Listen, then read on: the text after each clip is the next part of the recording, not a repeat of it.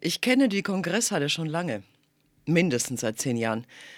Wir haben unsere große Probebühne dort und nun haben wir bald zwei Jahre lang einen der Räume bespielt. Und von der ersten Premiere an haben wir mit diesem Raum gerungen. Wir haben es immer gerade noch so geschafft, haarscharf.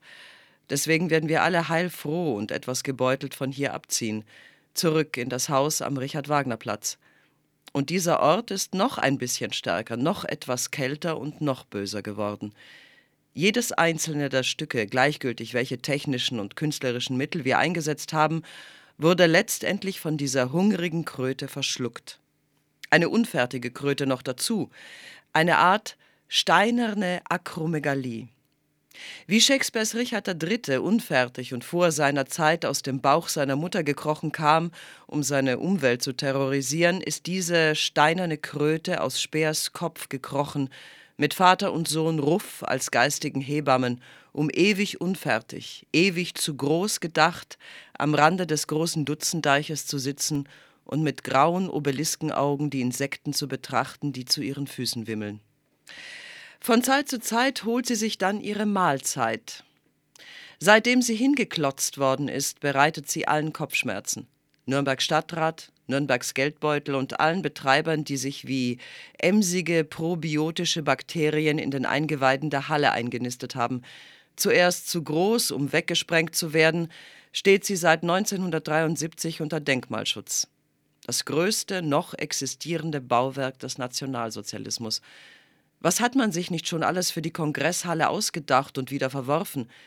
Lediglich das Museum Dokumentationszentrum steckt seit Anfang unseres 21. Jahrhunderts tapfer wie eine abgebrochene Harpunenspitze im Sandsteinfleisch des Tieres. 1934 erteilte Hitler seinem Leibarchitekten Speer den Auftrag, ein Gigantenforum zu konzipieren. Eine Weihestätte der Bewegung – Aufmarschgelände, Versammlungsort, deutsches Stadion, ein neues deutschnationales Olympia, auf das der Rest der Welt neidisch und eingeschüchtert blicken sollte. Aber das megalithische Vorhaben wurde nie zu Ende gebracht, nicht nur, weil der Krieg es verhinderte. Es war zu groß, überstieg die Kräfte. Auch heute noch würde es die Kräfte der Architektur übersteigen, würde man Speers Entwurf unmodifiziert materialisieren wollen. Die elf Quadratkilometer des Geländes ließen sich zwar irgendwie bewältigen, gestalten, bebauen, aber die Kongresshalle selbst, Hitlers persönlicher Dolmen, ist ein Ding der Unmöglichkeit. Ein schwebendes Dach ohne stützende Säulen hätte die gedachten Kongresse überspannen sollen. Baulich kam man nicht einmal entfernt heran. Denn schon der Boden sträubte sich. 22.000 Betonpfosten mussten in den sumpfigen Untergrund hineingerammt werden. Ab 1937 wurden täglich die Körperkräfte von 1400 Mann gebunden. Trotzdem schaffte man nicht viel mehr als etwas über die Hälfte. Ich bin gestern Abend in das innere Rondell der Kongresshalle gefahren, um dort zu parken. Man fährt hinein wie in den Rachen eines zahnlosen Zyklopen.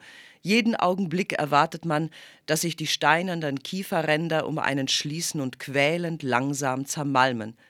Fast wünscht man es sich, etwas zu spüren, zumindest Schmerz zu spüren, wenn man in diesem Innenhof ist. Man fühlt so nichts, blickt sich um, blickt auf die roten Ziegelnoppen der Mauern, auf die tausend Augenfenster. Es ist so leer hier innen, so still, geisterhaft still. Nicht weit entfernt ist doch die mehrspurige Münchner Straße. Eigentlich sollte man das ununterbrochene Rauschen der vorbeifahrenden Autos hören. Man hört nichts. Oder vielleicht hört man etwas, aber in der Erinnerung ist es immer geisterhaft still. In anderen Steinkreisen soll es auch so geisterhaft still sein. Um die Stille von Stonehenge zu beschreiben, würde man vielleicht das Wort erwartungsvoll nehmen, ganz abgesehen davon, dass es in Stonehenge nicht still sein kann, weil ein beständiger Strom von Touristen eben erwartungsvoll um die berühmten Steinkreise herumtraben. Wenn es in Stonehenge still wäre, wäre es erwartungsvoll still. Nette Wortwahl. Aber deswegen, weil wir nicht wissen, was sich im Inneren abgespielt hat. Man malt sich krause Rituale aus, neodruidisch romantisch. Das Bild ist ohnehin falsch. Stonehenge war schon Jahrhunderte alt, als die keltischen Druiden kamen. Hier im Innenhof der Kongresshalle malt man sich nichts aus. man befürchtet. Wenn einige hundert Jahre vergangen sind, wird man sich auch hier etwas ausmalen. Aber noch ist die Erinnerung an das, was es hätte werden sollen, zu wach, zu wenig fragmentiert. Immer wieder bin ich in diesem Innenhof gestanden. Und immer als unerwünschter Gast, als hätte ich unbefugt gesperrtes Gelände betreten. Die wenigen Besucher, die sich hierher verirren, scheinen alle vom gleichen Gefühl der Unbefugtheit ergriffen. Mit betreten fokussiertem Blick steuern sie auf die nahe aufgestellten Schautafeln, lesen beflissen, drehen auf dem Absatz um und schleichen sich. Gerade deswegen habe ich mich wiederholt trotzig in die Mitte gestellt. Mein Blick ist immer wieder über die grob hölzern überdachten Lagereingänge gefallen, manchmal an einem verrosteten Fass hängen geblieben.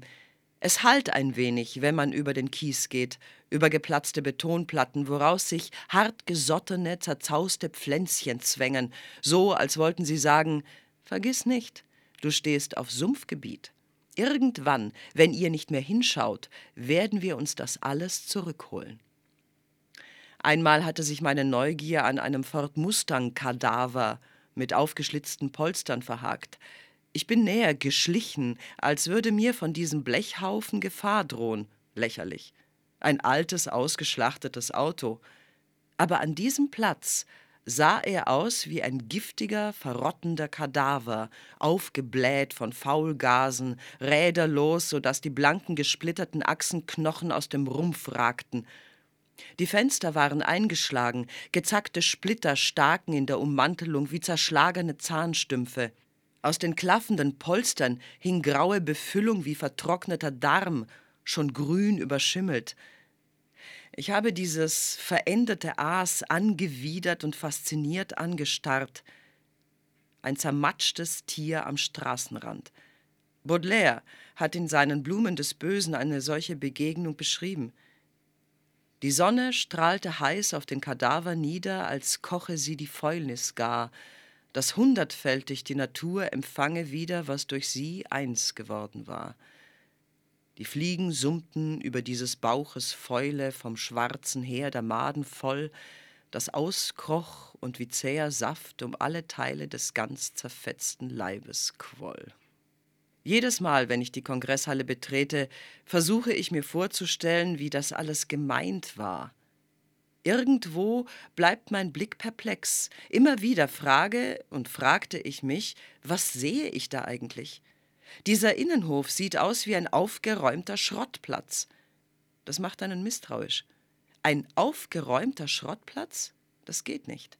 Da ist was faul, oberfaul. Schrottplätze sind nie aufgeräumt, es sei denn, sie hätten etwas zu verstecken.